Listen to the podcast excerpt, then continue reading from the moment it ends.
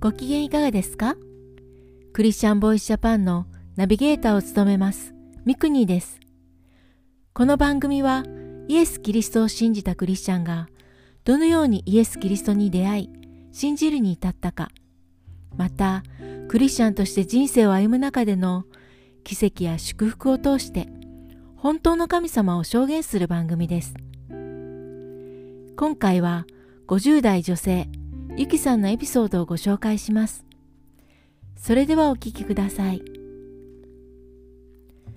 私の母は聖書の教えは教育に良いという考えがあったので、私は小学校低学年の時から教会へ行っていました。でも私自身は神様を礼拝しに行っているのではなく、教会の先生が優しくて好きだから通っていました。イエス様のことも聖書のお話もただの物語としてしか聞いていませんでした。なので悪いことをしたとき母の前で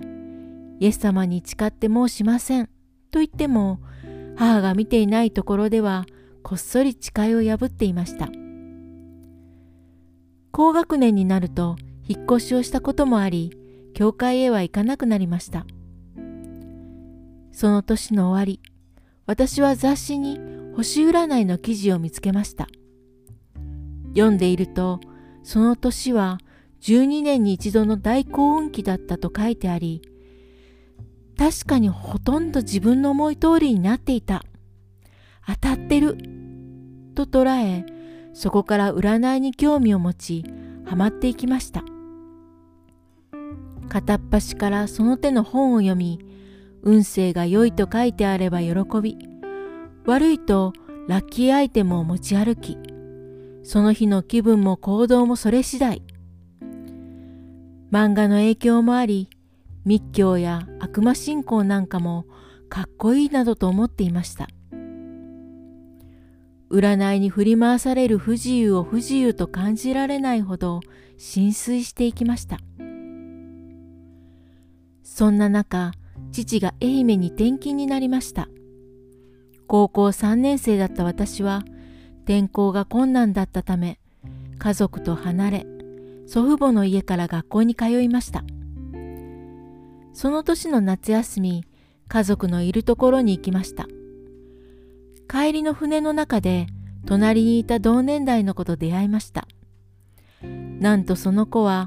私の家族が住んでいる町の教会の牧師の娘さんでした。卒業後は家族のところに行くことになっていたので、その子と友達になりたいと思って連絡先を交換しました。しばらくしてから彼女から小冊子が届きました。イエス様が私の罪のため裁かれなければならない私の身代わりに罪を負って十字架で死んでくださったこと、葬られ3日目によみがえられたこと、許してくださったことが書いてありました。その小冊子を読んで、別に心を打たれたとか、感動したとかという感覚があったわけではないのに、涙が止めどなく溢れて、溢れて、止まりませんでした。卒業後、彼女のいる教会を訪ねました。そこでイエス様を知り、知れば知るほど大好きになり、それまで宝物のように大事にしていた占いの本を全部捨てました。それからまた再び父の転勤で引っ越しをしました。今度は自分で教会を探して通いました。でもその教会は、古参の信徒たちは礼拝語おしゃべりしているのに、私には喋る相手がいなかったので、日曜日に教会に行って牧師のメッセージを聞いてイエス様にちょっと感動しながら終わればすぐ家に帰っていました。そこに喜びもなくただ義務感だけで言っているといった感じでした。祈りもただ自分の願いだけを言うような祈りでした。そして自分のしたいことをしていました。やがて若い牧師夫妻が来て青年会ができ、同年代で仲の良い人ができました。それにもかかわらず妹と二人暮らしがしたくて親元から離れ引っ越しをしました。そしてついに教会に行かなくなってしまいました。そんな時以前知り合ったクリスチャンの友人がある教会に誘ってくれたので行ってみることにしました。そこはとても神様に熱い教会でした。でも当時世の中の価値観で自分勝手に生きてきた私にとって熱心すぎてついていけないなんて思っていました。やがて結婚し兵庫県から大阪に引っ越すことになりました。大阪で通い始めた教会での私は信じているのか信じていないのかわからない曖昧な状態でした。私は一生こんな状態で生きていくのかなと虚しい毎日を過ごしていました。そんなある日曜日教会の礼拝中牧師のメッセージを聞きながらぼーっと窓の外を見ていた時のことです。突然青空がパーッと広がるような感覚に包まれ聖書に書いてあることは皆真実だと急に分かったのです。とても不思議な感覚でした。神様が虚しく生きていた私を包んでくださった瞬間でした。一切の疑いは晴れて、神様はいるって思えたのです。この体験をした背後には、私のために祈ってくれていたクリスチャンがいたと思います。